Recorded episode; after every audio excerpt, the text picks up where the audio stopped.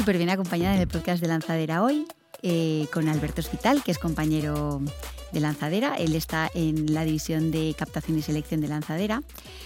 Y bueno, Alberto, bienvenido al podcast de Lanzadera. Eh, nos gustaría que nos contaras acerca de tu experiencia profesional, porque además de, de estar en Lanzadera como estás ahora, eh, has sido emprendedor, eres inversor y bueno, queremos que nos cuentes un poco acerca de todas estas facetas tuyas profesionalmente y los aprendizajes que hayas podido tener. Genial, pues muchas gracias de, estar hoy aquí, Neus. Gracias por la invitación. Es un, gusto.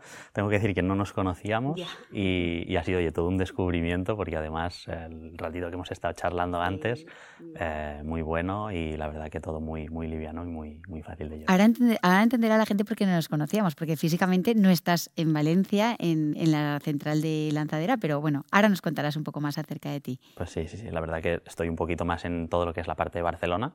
Luego, como dices, eh, lo, comentaremos un poco qué es lo que estamos haciendo, cómo lo estamos haciendo desde la oficina de Barcelona. que, hay muchas novedades, hay mucho, mucho interés y sobre todo pues, eh, un espacio para crecer de, de manera bestial. ¿no? Qué guay. Bueno, hablemos de tu pasado como emprendedor. Pues mira, yo empiezo, empiezo a emprender de bastante jovencito.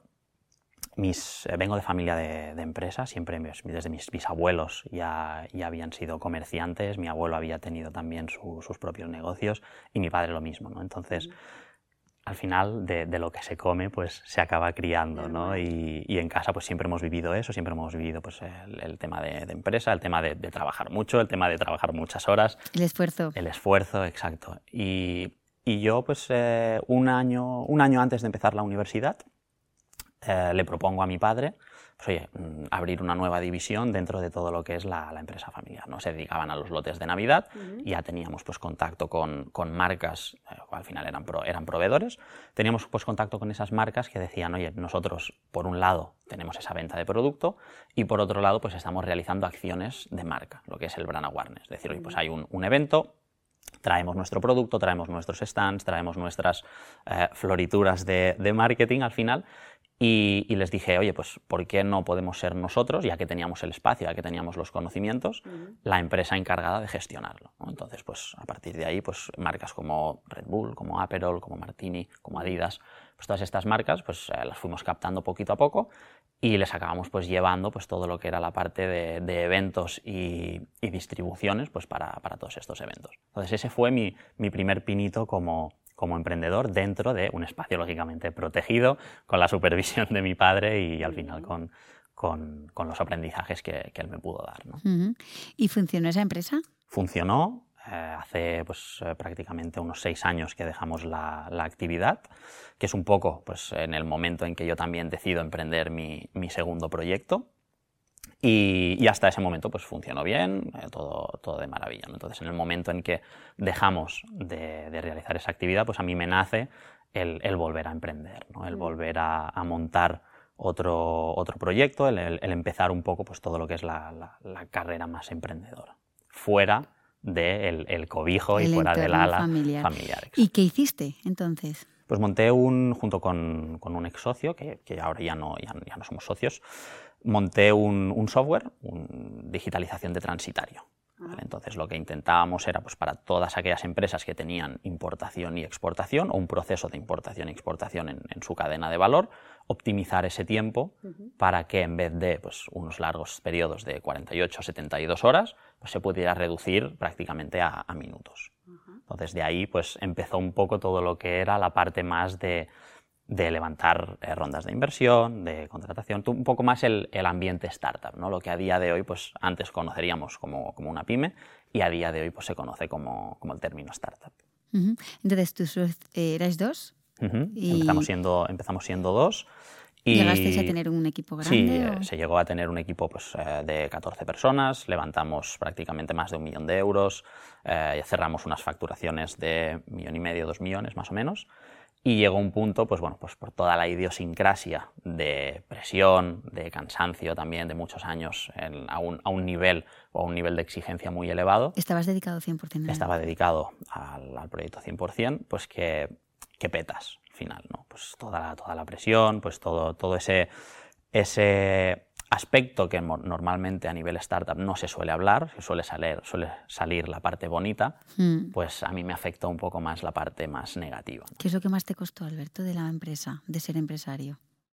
Pues tener la conciencia de decir, oye, hay personas que dependen de todo el trabajo que yo, la responsabilidad. la responsabilidad, exacto. Saber que eh, a final de mes tienes que ser capaz de pagar unas nóminas, que a final de mes tienes que tenerlo todo bien estructurado para que a esa gente y a esas familias pues también no les, no les falte de nada.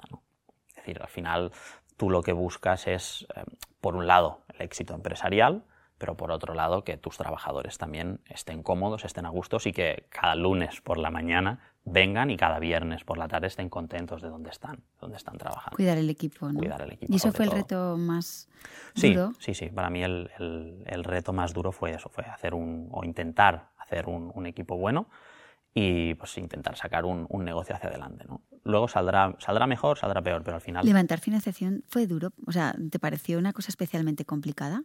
Sí, es complejo. O sea, a no ser que Mm, se dé la triada maravillosa de emprendedor muy bueno, proyecto muy bueno y al final momento muy bueno, emprender en la parte de financiación es complicado. Es decir, levantar una ronda de inversión no es sencillo. Hay muchos aspectos, hay muchos factores, hay muchas condicionantes que realmente están fuera de tu alcance. Mm. Si supieran, si, si un emprendedor o un CEO fuera el mejor levantando dinero, si el proyecto no es bueno, le costaría. Si el entorno o el momento, porque hay una crisis, porque acabamos de salir de una, por, X, por el COVID, por, lo que fuera, no es tan sencillo levantar dinero. Es decir, no, no chasqueas un dedo y dices, vale, pues acabo de levantar una ronda de un millón y medio de euros, o de dos millones, o de cincuenta. Ahí tiene que tener un trabajo previo, tienen que tener unas métricas previas, etcétera, etcétera. A ti luego te gustó especialmente el sector de inversión, ¿no? Porque luego te dedicaste a, ser inversor. ¿Fue, ¿Fue tu dedicación? O sea, ¿te dedicaste a ser inversor? ¿Está, está bien así? Sí, sí, sí. O sea, al final lo que, lo que montamos junto con, con dos amigos, con dos, dos socios, fue un, vehículo de inversión donde por idiosincrasia también de, de, todo lo que habíamos ido haciendo, ido aprendiendo del sector startup, pues conocíamos a mucha gente, conocíamos a muchos emprendedores, habíamos creado una red donde realmente podíamos ser capaces de detectar qué emprendedores y qué proyectos salían en fases incipientes para poder apostar por ellos. Pero Alberto, ¿hay que ser rico para eso? No. Dime la verdad. Ni mucho menos. No, no, no. Al final tienes que tener una idea clara, tienes que saber ejecutarla y tienes que saber llevarla a cabo. Luego, no estamos, en, mi caso, ¿eh? y hablo en, mi caso Neus, no estamos hablando de un fondo muy grande, estamos hablando de, un vehículo pues, que, puede invertir pues, que un millón, un millón y medio de euros. ¿no? Entonces, a partir de aquí tú buscas gente que tenga la misma visión, que tenga el mismo sentir. Y que pueda hacer aportaciones aunque no sean exacto, exacto. quizá tenemos que bajar un poco del pedestal a esos inversores o a esos fondos de inversión que estamos acostumbrados a meter, oye, pues un millón en esta, en esta startup. No, hay mucha gente que utiliza otras alternativas de inversión, plataformas de crowdfunding, vehículos de inversión, sociedades limitadas, que realmente pues, no tienen una aportación de capital muy elevada, pero que quieren seguir invirtiendo. Entonces, la democratización también ha llegado a, la parte de inversión. Inversores, puedes ser inversor desde 5 euros en una startup, puedes ser inversor con un ticket de 1.000, 2.000, 3.000 y luego te puedes ir al otro rango. Que a lo mejor otros se lo gastan otros caprichos. Exacto. Y si le gusta el ecosistema inversor, pues se interesa por eso. Exacto. Al final mm, no te vas a hacer millonario con, invirtiendo 1.000 euros o 2.000 euros, pero te puedes ir creando tu propio portfolio. Hay gente que le gusta pues, eh, gastarse dinero en ir a cenar pues quizá yo prefiero eh, ahorrar un poquito más y invertir pues después en, en, alguna oportunidad o en alguna startup que yo crea que puede solventar algún problema o que puede ayudar a, cualquier tipo de persona. ¿no? Son, creo que son visiones totalmente diferentes y prioridades, sobre todo. O sea que, digamos, eh, la empresa, es que, perdona porque he pasado el tema de inversión, pero no te he preguntado cómo quedaste con tu segunda empresa. ¿Liquidasteis al final o sigue la empresa, te sales tú? La empresa, la empresa sigue, y yo me, me, estoy saliendo, estoy en proceso de... Estás ahora, vale. Exacto, y entonces ya Sigo como inversor también, o sea, es decir, aparte de haber emprendido, también puse capital dentro de, dentro de la empresa. Y ahora pues estamos, estamos en ese momento de decir, oye, ya es, es hora de, de, cerrar una etapa, de cerrar un, momento. y a ver cómo, cómo somos capaces de, cerrar. Vale, y ahora te estás creando tu, tu portfolio de inversión, como me decías. Yo llevo prácticamente unos 6, 7 años invirtiendo en startups. La primera eh, en 2000, 2016, una startup de, de Córdoba. Y, y, de a partir de ahí, pues sí, poquito a poco me he ido creando mi, mi portfolio. He ido creando, es decir, oye, primero por un lado en el, en el fondito de inversión, en el vehículo, que al final pues eh, invertimos en 20 participadas, en 20 startups, y luego pues de manera independiente en 4 o 5 más que han ido por, por, otro vehículo, ¿no? que han sido de conocidos o que han sido de, de, amigos. ¿Tienes alguna debilidad por algún sector? O... Me gusta mucho todo lo que es o lo que nosotros decimos que es triple impacto, ¿no? que sea sostenibilidad, que sea valor eh, ambiental y valor económico. Exacto, que tenga un propósito o que incluya dentro de, su modelo de negocio, de su propuesta de valor, todo lo que sea sostenibilidad. Pero ya no de ahora, que ahora parece ser que, se ha puesto un poco, exacto, que es tendencia, ¿no? sino, sino de, antes también. Mejor. Sí, sí, sí, al final hay que buscar ese espacio, cada uno se tiene que generar su tesis de inversión, se tiene que generar pues, realmente lo que, lo que le interesa o donde quiere él o cree que puede aportar más y a partir de ahí pues ir construyendo poquito a poco pues tu, cartera. También tengo que decir que ahora no estoy invirtiendo, lógicamente, ya he, ya he parado ese, ese, momento de decir, oye, pues mm, ya he detectado todo lo que quería, ya, ya tengo una cartera pues, suficientemente atractiva y ahora viene el momento de desinvertir, de ver o, esperar si puede existir algún fruto a todo el trabajo realizado en los últimos seis años. O sea, digamos que esto es como un proceso largo, ¿no? Empiezas con inversiones y ahora tienes que esperar un plazo. A ver, al final la inversión en, en startups da la casualidad que es lo más ilíquido que, que, puedes estar delante, ¿no? Entonces, no es a ver, un explícame ilíquido cuando tú no tienes, es, la palabra líquido es cuando tú no tienes la, la, disponibilidad inmediata del dinero en efectivo. Exacto. Si como un billete de 5 es lo más líquido posible, podríamos decir que un capital mobiliario o que un piso pues, no llega a ser tampoco tan ilíquido porque tienes que pasar por un proceso de venta, pues exactamente pasa con, con las participaciones en startups, que es más ilíquido que cualquier otra cosa, ¿por qué? Porque se tienen que dar los requisitos de alguien que te lo quiera comprar, que no es un mercado público, y alguien que, decida pues, eh, salir a bolsa. En, esas, en, esos dos eh, impases pues, son las dos ventanas que tú a priori podrías hacer tener. Operaciones. Exacto, a priori que podrías hacer para recuperar esa inversión. ¿Cuándo la recuperas? Que esa también es, es otro de los, de los puntos clave, ¿no? De decir, ¿cuándo eres capaz de recuperar una inversión en startups? En tres años, con mucha suerte. Normalmente, para que te hagas una idea, los fondos de inversión tienen una vida de 10 años. Hay un periodo donde se hace la inversión en esas startups, donde se hace el deployment de capital, y a partir de ahí pues vas desinvirtiendo, que es lo que se llama. Algunas te saldrán bien, sí, otras te saldrán mal, lo más probable. Otras se quedarán... ¿Qué porcentajes eh, barajas? Siempre está la regla, ¿no? La, regla de, de cada 10 startups hay 7 que acaban muriendo, es decir, que no recuperas esa inversión.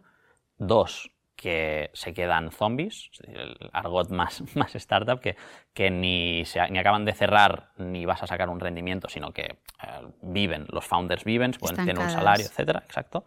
Y luego la, la última que falta es la que normalmente te suele permitir recuperar toda la inversión que has hecho en las otras nueve y ganar algo de dinero para, pues, si quieres volver a montar otra cosa, para volver a invertirlo o para pues, eh, salirte de, ese ecosistema.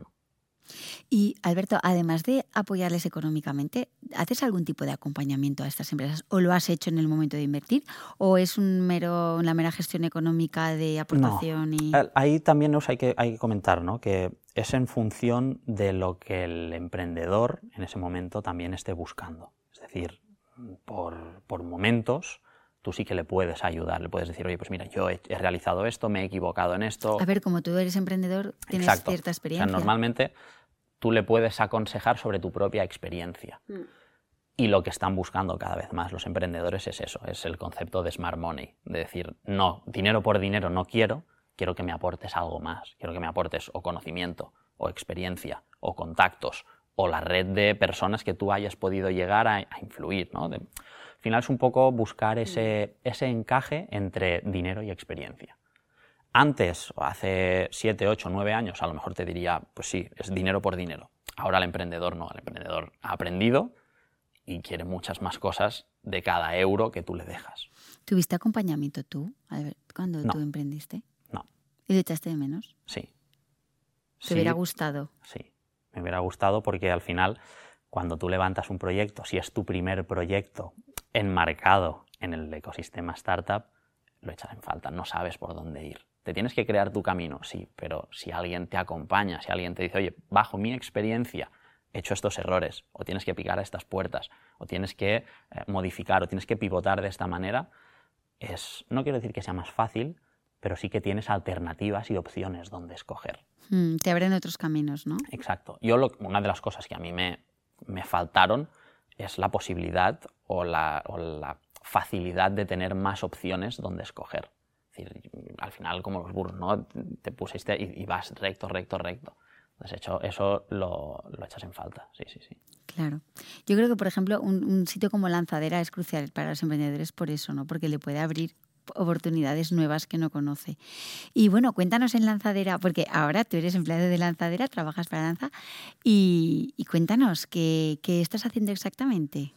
Pues yo me encargo de todo lo que es la, la oficina de Barcelona, que para aquellos que, que, no lo sepan, pues estamos empezando a plantar la semillita de, de algo que esperemos que sea también bastante grande en, en Barcelona. Uh -huh. Y lo que hacemos pues es detectar tanto talento como proyectos que estén enfocados en, en Barcelona o que hayan nacido en, en, Barcelona. Al final, lo que buscamos es, oye, el, el, tentáculo un poco de decir, vale, pues este proyecto me gusta, es bueno, es interesante, es invertible, es escalable, pues quiero también ayudarle a acelerar, ¿no? que al final es una, un poco la, la, misión y la visión de, de, lanzadera de lo que se busca, ayudar a empresas claro. para que entren en una fase A, salgan en una fase A prima con nuestro apoyo, con nuestro modelo de calidad total, Totalmente. con nuestras formaciones, con, con, al final con los directores de proyecto, con la financiación, con el ecosistema, ¿no? todo eso, pues trasladarlo también a, a Barcelona para que las startups de Barcelona lo sepan, sean conscientes de que tienen esa posibilidad y al final pues que, que, también se puedan bajar para aquí, que puedan venir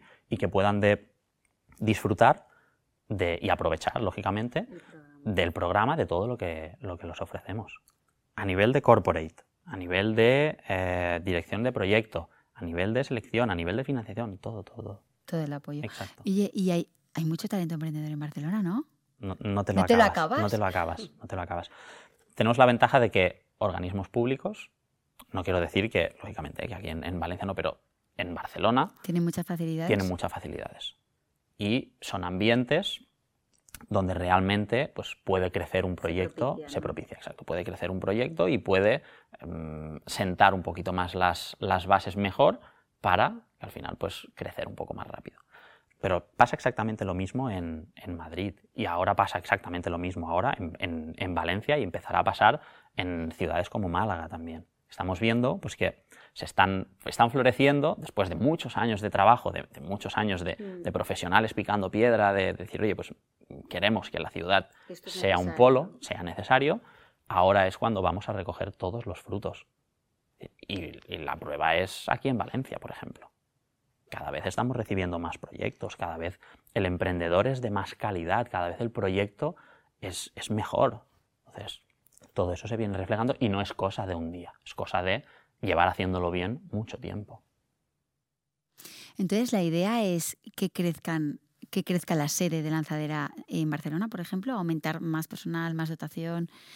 Eh, por lo que dices que hay mucho, mucho emprendedor y, y es como una Veremos. cantera. La, la, intención, y a mí me gustaría que, que, así fuera. Decir, oye, pues poder sentar un, un equipo y de ahí pues que, que, cada vez con el objetivo, lógicamente, de que, de que todo pase por, por, aquí, de que las formaciones se realicen aquí, de que el, el, el networking se realice aquí, pero de seguir manteniendo un, un, buen equipo en Barcelona para que ya no solo traer proyectos aquí, sino que conozcan también que ahí existe ese punto de contacto, que existe esa gente que también está formada, que, está, eh, que es profesional y que quieren realizar, pues al final, ese mismo trabajo desde, desde otro lugar.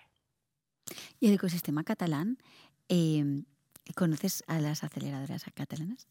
¿Se han tomado bien tu figura? Es como todo, al final, cuando, cuando hay alguien que, que entra eh, nuevo Al final es la famosa frase de entrando con un elefante con una cacharrería, ¿no? Es decir, pues nosotros somos ese, ese elefante. Lo que pasa que en Barcelona vamos con esos pies de plomo. Y decir, oye, queremos hacer las cosas bien, queremos estructurarlo todo bien, poco a poco, mm, vamos a ver, al final hay una frase que, que, dice Javier que es, oye, aquí hemos picado piedra y está saliendo agua. Pues en Barcelona nos pasa exactamente lo mismo. Mm. Cada vez tenemos más emprendedores, cada vez recibimos a más inversores, cada vez contactamos con más corporate. Entonces todo eso propicia que nos planteemos de manera, un poquito de, de manera más seria el empezar a, a abrir esa, esa, ciudad de manera más profesional, es decir, con una persona dedicada, que en este caso mm. soy yo, y a partir de ahí pues ver por dónde, por dónde podemos salir y por dónde podemos crecer. ¿Te cuesta convencer a las startups catalanas que están en Barcelona que vengan a Valencia? ¿O es fácil cuando les explicas Marina de Empresas, lanzadera? Tenemos una ventaja y la ventaja es que, cuando tú explicas que estás amparado por uno de los mayores eh, profesionales, empresarios de, España, es, es, todo mucho más, más sencillo. ¿no? Es decir, oye, mm, yo digo, Lanzadera es un proyecto, un programa que está gestionado por a Juan Roch, claro, los, los, emprendedores ya abren un poquito más las orejas. da muchas ganas. Exacto, dan muchas ganas. De aprender. Y es fácil, es fácil porque con el programa que tenemos, con la gente que hay detrás que, que lo imparte, con las mentorías, con las formaciones, es calidad. Al final, mm, quien diga que no a calidad, a lo mejor se lo tiene que replantear. ¿no? A mí no me cuesta particularmente. ¿Pero mm. ¿Por qué? Por eso. Porque cuando hablas con ese emprendedor, o bien ya te conoce, porque hay otros emprendedores que han pasado previamente y le han explicado todas las bondades y todas las maldades que puede llegar a tener, ¿no? Según cómo les vaya. Según claro, cómo les vaya claro. cada uno en el programa, según si hayan conseguido pues, Mm. eh, más, eh, más hitos, si hayan conseguido más inversión, si hayan conseguido X, pues lógicamente el, el discurso puede llegar a variar. Pero lo que yo me encuentro normalmente cuando hablo con esos emprendedores es que ya han hecho su, su parte de, de, market reset, de, de, de entender qué es lanzadera y, y, no cuesta mucho. O sea que por ahí te, nos, nos, salvamos y, y, y, por ahí pues vemos que todo lo que se hace aquí en Valencia y todo lo que hacemos en lanzadera pues sirve y, incita a otros emprendedores que o bien no te conocen o bien que eh, lo tenían en duda a decir, oye, pues mira, yo quiero formar parte de todo este ecosistema. Uh -huh. ¿Has detectado que abundan un, unos sectores más que otros, por ejemplo, eh, en Barcelona que en Valencia? ¿O está bastante es, Está bastante homogéneo? parejo, está bastante parejo. Sí que es verdad que quizá todo aquel proyecto que es un poco más tecnológico, que requiere de menos industrialización, no lo, encuent lo encuentras en Barcelona, pero no se, no se, acaban, no se acaban encontrando muchas diferencias. Uh -huh. Te digo, cada vez, y eso es, eso es sabido por todos, ¿no? que el, emprendedor está más formado, el emprendedor tiene a, a su disposición más recursos. Entonces, da, da, exactamente lo mismo que puedas estar en Barcelona, que puedas estar en Valencia, o en Madrid, o en Málaga, o en Bilbao, en cualquier ciudad de, de España. Al final tienes los recursos que tienes y con esos recursos debes ser capaz de gestionar y de llevar a cabo tu proyecto. Hay aquí, hay startups en lanzadera sin desmerecer, que vienen de, de Murcia, que vienen de, de, de, esa España vaciada. Y son proyectos eh, top 1. Descentralizados y ya está. Exacto, son proyectos que son igual o mejores que cualquier proyecto que te pueda venir de, de Barcelona o que te pueda venir de Madrid.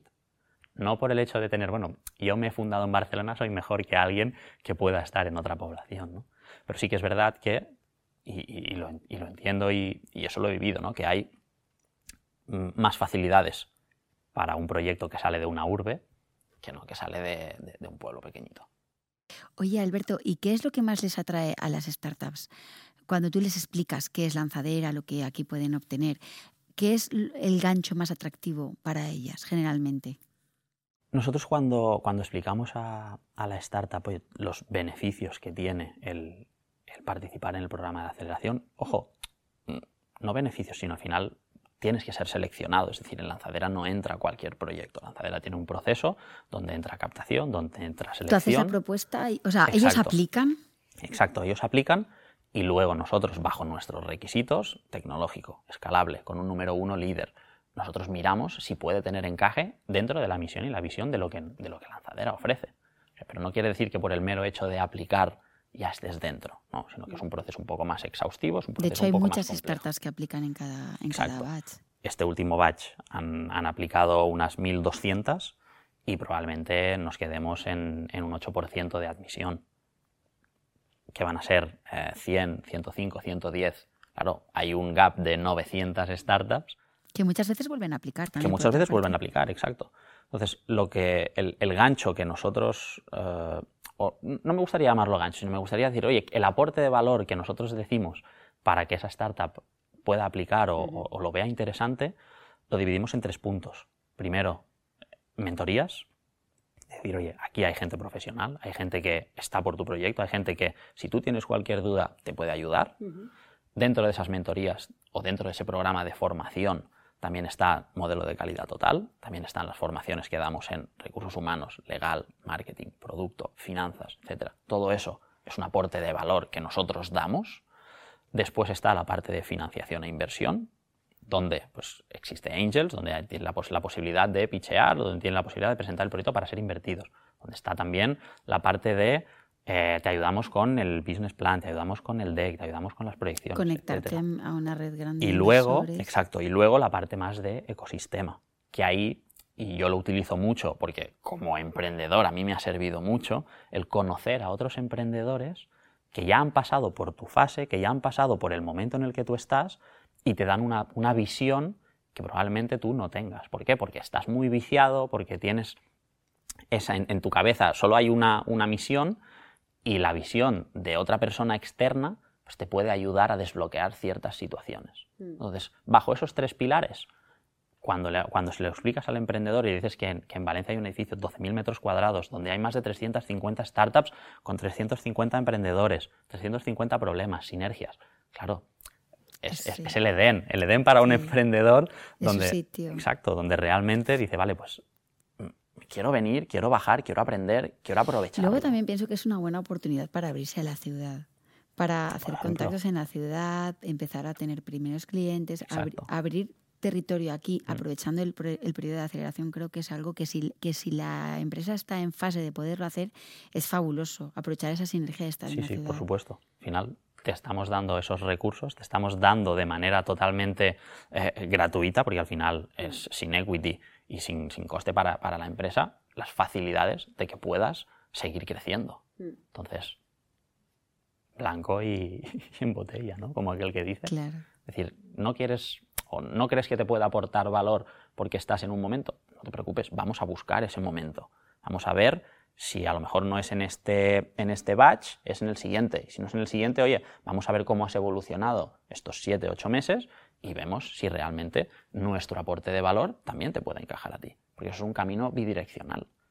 Tiene que encajar, lógicamente, en lanzadera, bajo la misión y la visión, pero también tiene que encajar por momento a claro. esa startup. Porque si dices, bueno, me han seleccionado para el programa de aceleración, pero no lo voy a aprovechar, yo te diré, no vengas.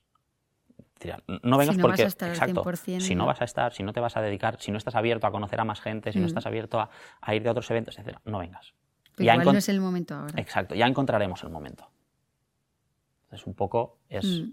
es eso. Y, y, de ahí es lo que nosotros también nos encargamos, ¿no? De saber detectar cuándo es el momento idóneo para que una, una startup entre en el programa de aceleración. Y entonces proponerlo con todas.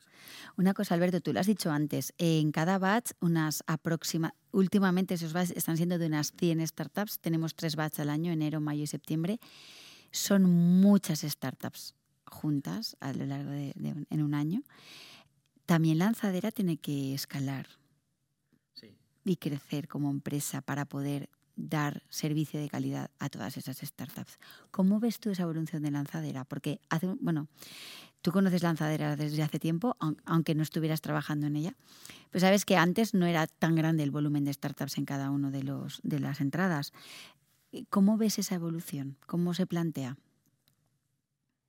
Al final eh, estamos trabajando también en, en, ello. ¿no? Sí que es verdad que mm, hay que hacer sostenible el, el, hecho de que Lanzadera siga existiendo, siga ofreciendo todo, toda esa parte de, de, recursos, toda esa parte de, de apoyo al emprendedor uh -huh. y desde el equipo, eh, empezando por Javier y, y, acabando pues también por los directores de, de, proyecto, la parte de captación selección, ya estamos trabajando para que el contenido sea de calidad, para que el, los materiales sean eh, totalmente de calidad. Al final hacerlo más escalable con requiere unos esfuerzos, requiere unos trabajos y todos esos trabajos tienen tiempo, ¿no? llevan tiempo implementarlos y desarrollarlos. Entonces, veremos si en, los siguientes, en los siguientes batch podemos ir implementando poco a poco estas mejoras de procesos, estas mejoras un poco de, estructura, para, para, al final pues, hacerlo escalable y que en vez de 100, pues en, un año y medio pues, eh, estemos hablando de 150, por ejemplo. Claro, eh, eh, Lanzadera en sí misma está evolucionando como empresa también.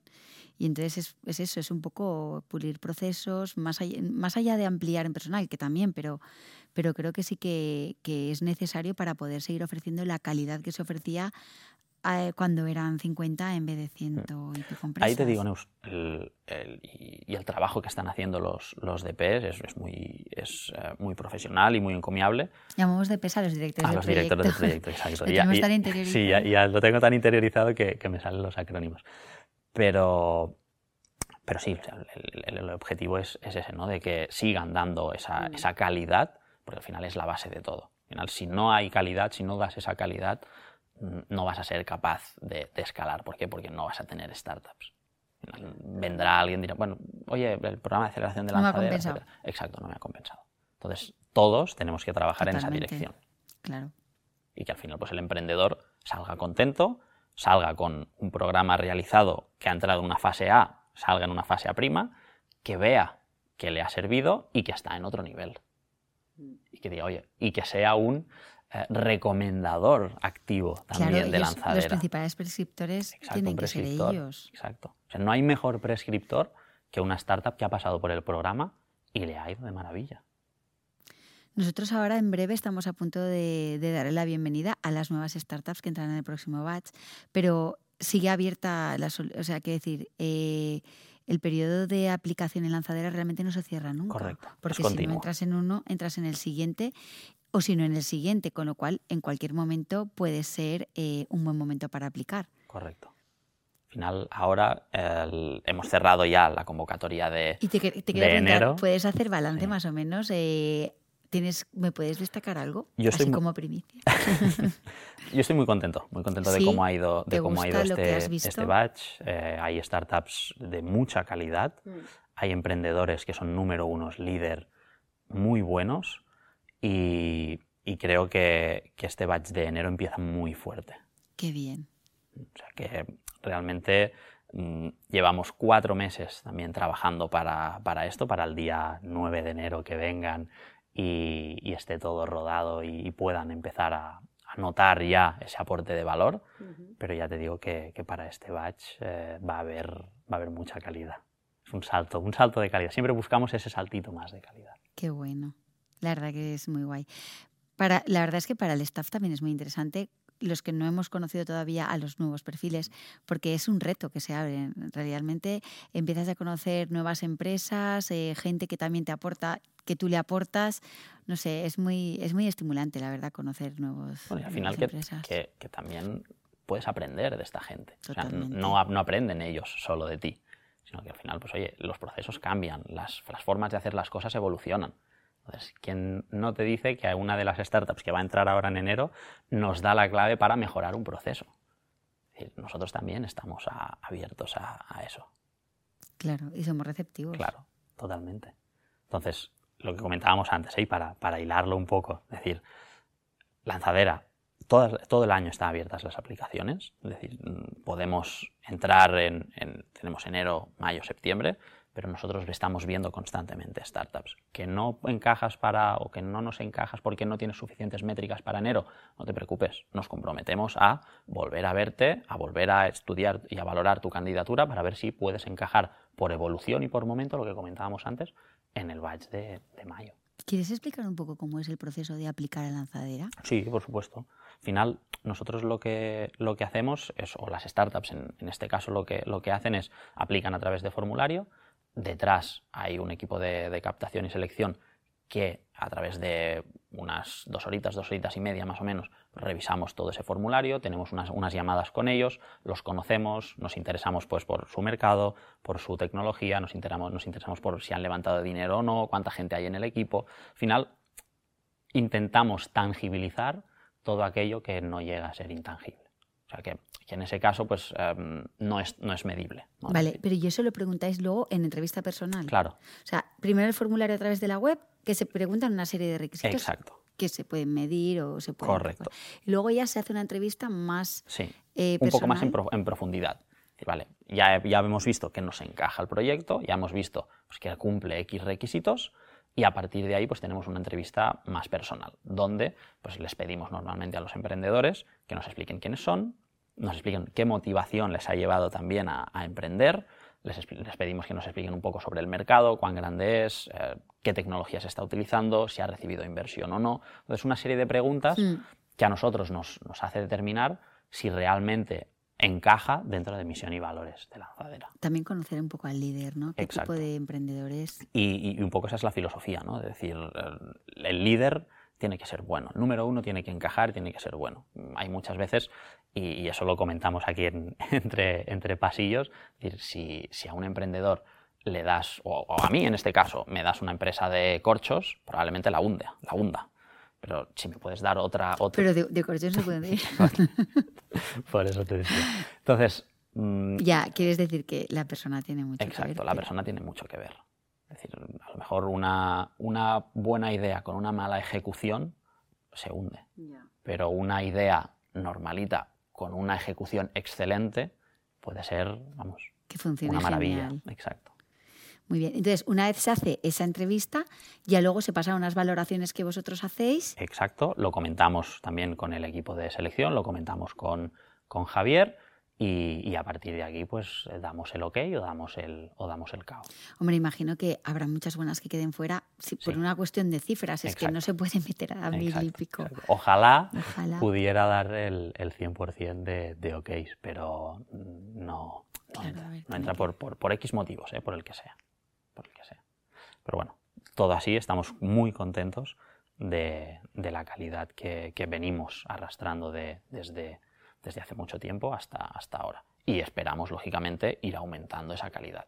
Hacer el proceso un poco más duro, hacer el proceso un, poquito más eh, Exigente. Exigente, exacto. ¿Para qué?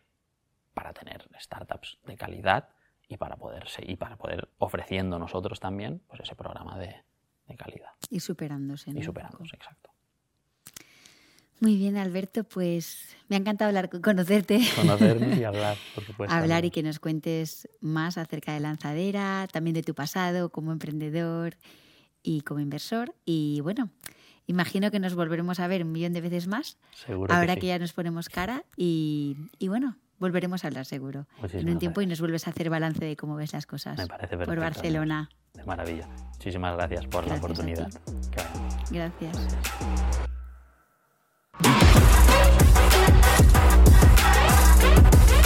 Os esperamos en el próximo podcast y os prometo un montón de contenidos interesantes de la mano de gente muy, muy top. No os perdáis el próximo podcast de Lanzadera.